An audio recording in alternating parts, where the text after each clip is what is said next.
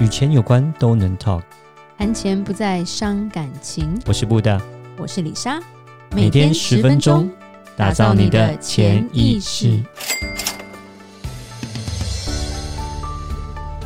打造你的潜意识，告诉你理财专家不说的那些事。大家好，我是主持人布大，我是布大人生与职场的好搭档李莎。布大，是，你觉得凡事要走捷径吗？不一定啊，但什么叫？我我可以说是怎么讲，就是我们人会追求效率啦。对，当然效率不一定是捷径，但是效率不一定是捷径，没错。你听过孔子讲过吗？欲速则不达。呀、yeah，这个字，这个这个成语我听过，对。对，可是这个世界很多人都希望快。当然啊，每个人都希望啊，效率啊。我觉得就是效率。以我们这一行来说，就是看到别人赚钱就去跟风。然后最后对冲一毛钱都不剩，最近蛮多的。对，anyway 就会有跟风的效果。对，大家都想要快速致富啊，谁不行？对，所以二十七亿到底是谁？我要当你朋友。离题，对，最快最快的捷径没有。我常常跟朋友开玩笑说，当 CEO 只有两种方式。哪两种？第一种就是你一直做好把别人干掉，然后。大概二十三十年之后，你就变 CEO 了。哦，慢慢爬上去。但你要快的话，就看老板有儿子还是女儿。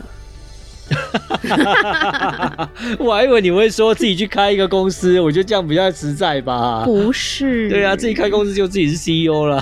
会啊，娶了她或嫁了她，你就。我我觉得这个很难讲。我不想努力了，这样子。哎呦，太丑的话，你就继续努力好了，这样。对，不过以现在，我就是李莎想讲说，其实毁掉一个人最快的方式就是让他走捷径。嗯，是啊。就像我刚刚讲的，刚刚虽然是开玩笑，你说娶一个或嫁一个，那当然也有人是以这种为目的在生存的，是吧？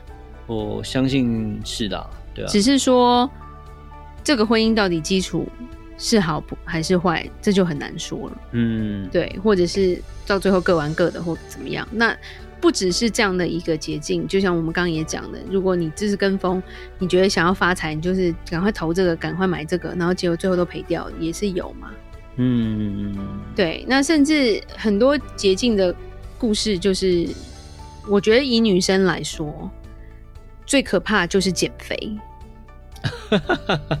OK，捷径害死人。对，这个蛮可怕。但是。永远不管多少年，你开打开网络，你就会看到哦，十一十天瘦五公斤，然后一定会或者是一个月瘦十公斤，一定会。然后什么从从你看他从七十变成五十公斤，然后都是那种时间很快，然后这样就说我就只喝这个咖啡，然后呢我就越喝越瘦，越喝越瘦，然后这种都很好卖，一定。然后甚至。就是各个不同，我还看过一个朋友，他很妙，他在卖一个什么果汁，然后我也不知道那什么东西，嗯、是，然后他就一直拍，一直拍那个短视频，就是他在吃炸鸡，他在吃盐酥鸡，是，他喝珍珠奶茶，他说我吃越多，我瘦越多，怎么那么好？我要买，嗯，你要买吗？对啊，我想怎么那么好，可以一直吃，我，我觉得那可能会死人吧，我觉得，就听起来好有吸引力啊，我可以不用努力减肥就可以又瘦。对，那这种很多就是变成是就是一些不合法的药物，嗯，或者是一些不知道你在吃什么。但是其实为什么会说这个捷径会毁了你，是因为大部分都很伤身体。对啊，同意。对，要么就是让你一直拉肚子，嗯，要么就是把你整个新陈代谢都打乱，嗯，甚至有些女生可能生理期就不来了，对，早更都会出现。而且是你经历了一次，你后面要再变健康，其实会有难度。嗯哼，对，甚至是说，呃，有些人是瘦很快，结果他复胖也很快嘛。对，那对于吃药还好，很多人更快，他就是用手术的方式，就抽脂吧。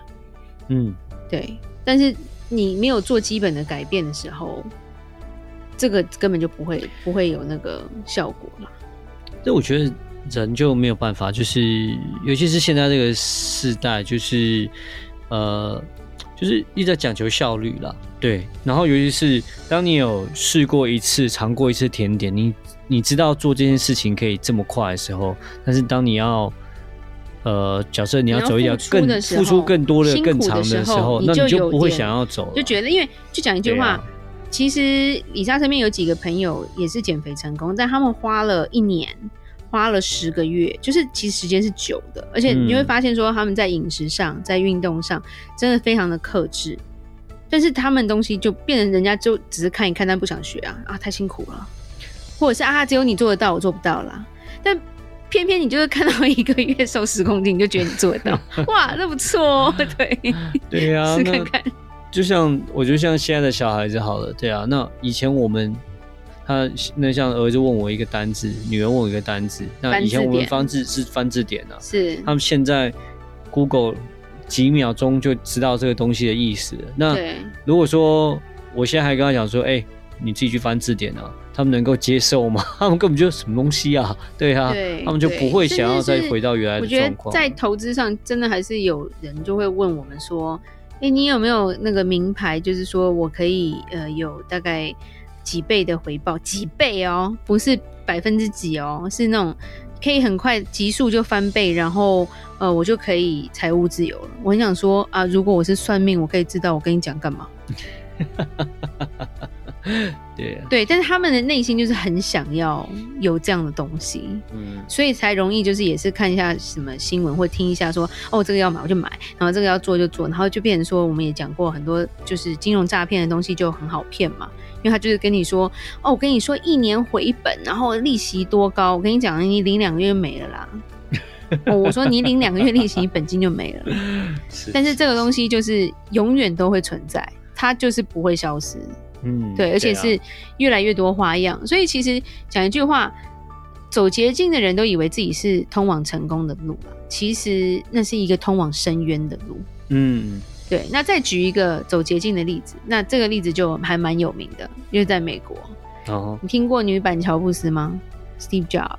女版 Steve Jobs，Elizabeth，你讲的是那个呃，在 Walgreens 结合，然后说什么可以测那个创新协议检测公司，对对对对对对 Theranos 的创始人。OK OK 呀，那我知道他曾经拥有净资产四十五亿美元。对，结果出现了一个大规模诈骗，对，这是史上最夸张的诈骗，最厉害的诈骗，一滴血啊！对，是，对，所以主要他的故事是他那时候说。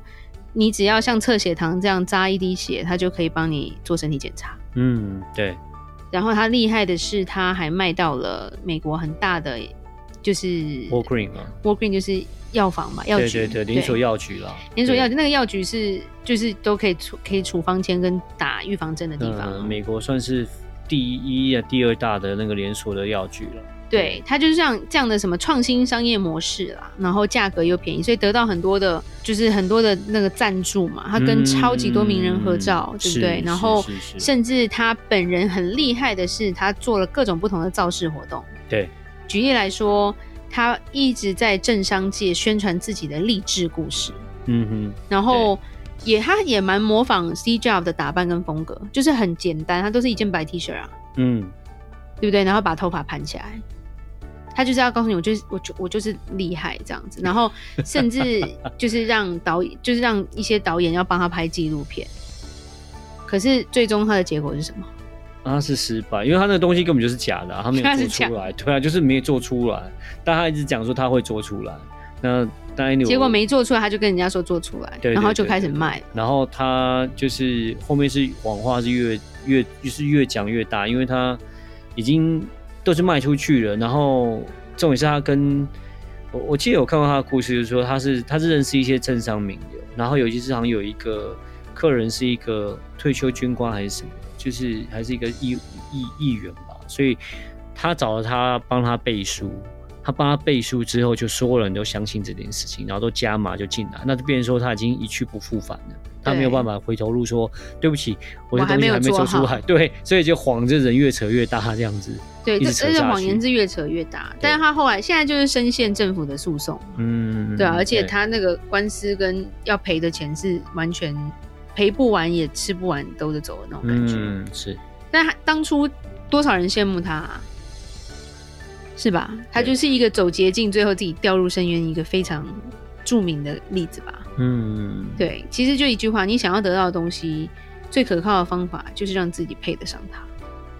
这也是一个蛮有名的人讲过。是对，就是你.你要心安理得吧。其实聪明人所谓的捷径，真的是要下功夫的啦。嗯，对。那其实这边就要用到，就是一些名人的讲过的话，大家应该知道。我不知道年轻人知不知道，听过曾国藩吧？听过。李莎其实读过蛮多曾国藩的一些书啦，嗯、因为他是一个非常厉害的人，在治理上，在商业模式上，都都是非常有层次，然后值得我们学习的。嗯，其实他就讲过一句。话说，唯有天下之智拙，能胜天下之智巧。哦，智拙能够胜智巧。他是一个花了九年才考中秀才的人。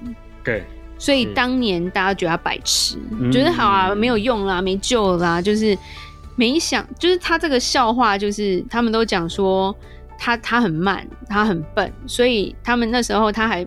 那个就是村庄的人还笑他说，他们家就算有小偷啦，然后他想要等那个曾国藩睡了再偷东西的话，可是因为曾国藩不会念书，他一直背不了书，所以小偷都会跳出来跟他说：“我都会背了。”你怎么那么笨？就是要偷曾国藩家的东西，可是他在等曾国藩睡觉，但是曾国藩就是一直彻夜苦读，一直在背，都背不起来，就搞到最后小偷在旁边等，等到他都背起来，然后但是曾国藩都还没背起来。对，可是其实 曾国藩在读书，他是非常下功夫，他不是这种跳痛的念，他是真的说我没有把这个弄念这本书读透，我不会看下一本书。嗯嗯，对，所以他就有点像是执着笨拙的学习方式了。可是他就培养出超乎常人的勤奋、吃苦跟踏实。嗯，最厉害的就是他当官十年连升十级。嗯，这就是他的他的传奇，就是前面很慢，但是后面这就是复利的力量。没有，哎、欸，扯太远了。我没有扯太远啊，就是前面感觉很慢，但是他就真的在那边一步一脚印。嗯，是吧？嗯、你你想，其其实就像我们讲，在我们在投资上。很多人是看不上复利的，因为他觉得很慢。嗯、譬如说，巴菲特为什么后面才有钱？嗯，对，也是等了很久。是，但是这就是复利的力量，后面很快啊。对，他大部分的钱都是五十岁以后才赚。对，但是很多人就说，就譬如说，我们举最大例子，我们很多客人就会来说，我要做投资，然后我想要的回报是多少？然后你就跟他说，哦，如果你想要这个回报，然后大概要多少年？哈，这么久哦，没有，没有，没有三个月的哦。然后三个月我帮你赚二十趴，那你还是自己去赌吧。对，那个我没有办法打包票。然后或者人家就就是哦，我随时要拿钱出来。这种其实他们就是有一点想要很投机，很很想要走捷径啦。嗯，对，所以我觉得像曾国藩这个故事也是蛮蛮告诉人说，成功的人从来不会去寻找捷径嘛。对，他们是把事情做到极致。这个极致反而有点像是。到最后就有点像打电动开外挂一样，反而变成捷径。前面很辛苦啦，对，是吧？是。然后再再讲一个故事，就是中国有一个互联网叫做美团。嗯哼，美团其实如果是中国人都知道，对，它就是一个很大的一个互联网，就是可以买东西，也可以也是送，就有点像 foodpanda 那种，可是非常的大。所以它现在的市值是超过百度跟京东。对，那这个创始人不是那么厉害的，不是现不是马上就这么厉害的人。嗯，OK，他其实苦过来的。他零三年才从美国念完书回到中国，然后前面失败 N 次，第一次做的项目失败，第二次做一个网站失败，然后零五年。做了一个还不错的那个社交网站，后来竞争太激烈，只能把它卖掉。Oh, OK。然后零七年他又创办了中国版的 Twitter，推特。中国版的 Twitter，OK。对，结果一点都不红。到底是不是中国版的 Twitter 啊？讲的这么这么好听，他就是模仿 T Twitter 做了一个叫做饭佛网，听都没听过，表示就是失败。零八 Okay. 年初，他在创一个叫做海内网，然后马上又被模仿，又又被淘汰。对，然后零九年，因为他做这些东西一直在失败，所以就是他从头到尾就是变又归零了啦。嗯哼，对。然后后来他就明白说。他就是想做这个事业的话，他需要很，他最需要的东西就是一个持久的耐心。嗯，所以零九年的年底，他开始做了美团网。嗯，对，这个美团，我觉得如果你们有去中国出过差，你就会知道美团非常的大。对，那现在他就想，他现在从非常就从零变成他身价超过一千三百六十亿，他在福布那个福布斯的排行榜富豪里面。所以啊我们讲哦，那个台上十分钟，台下十年功，这是很重要。对，真的是，呃，你可以看到这个人，他好像目前在台面上很成就，哇，他现在福布斯排行榜多少钱，他赚了多少钱。但是，那个你没有，你现在去回想一下，才知道，就是研究之后才发现说，其实他过去。几十年是这样苦过来，他花了多少时间在这个上面，在创业上面？你可能以为这是一夜的成功，可是你花后面的失败，前面累积多长时间的的努力，这个真的是一般人就看不到。嗯，那你你想要直接变马云，怎么可能？对，马云也不是一一开始就成功的。对对，而且马云因为长相问题，也是被被羞辱的蛮惨的。对。但是我觉得这就是一个，就是我想讲，李莎想讲，就是捷径真的会害人。我们人其实主要就是稳扎稳打吧，嗯，然后不停的充实自己了。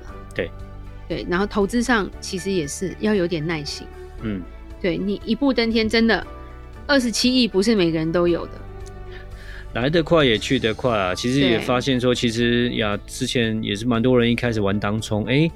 第一次、两次觉得哎赚的不错，很好啊，就以为这个就可以一辈子就靠这个可以赚钱的，就没想到后面市场一个变化一来之后，还发现哇，才开始赔。所以说没有，呃、其实最简单就是会买股票的是徒弟啊，会卖股票的才是师傅。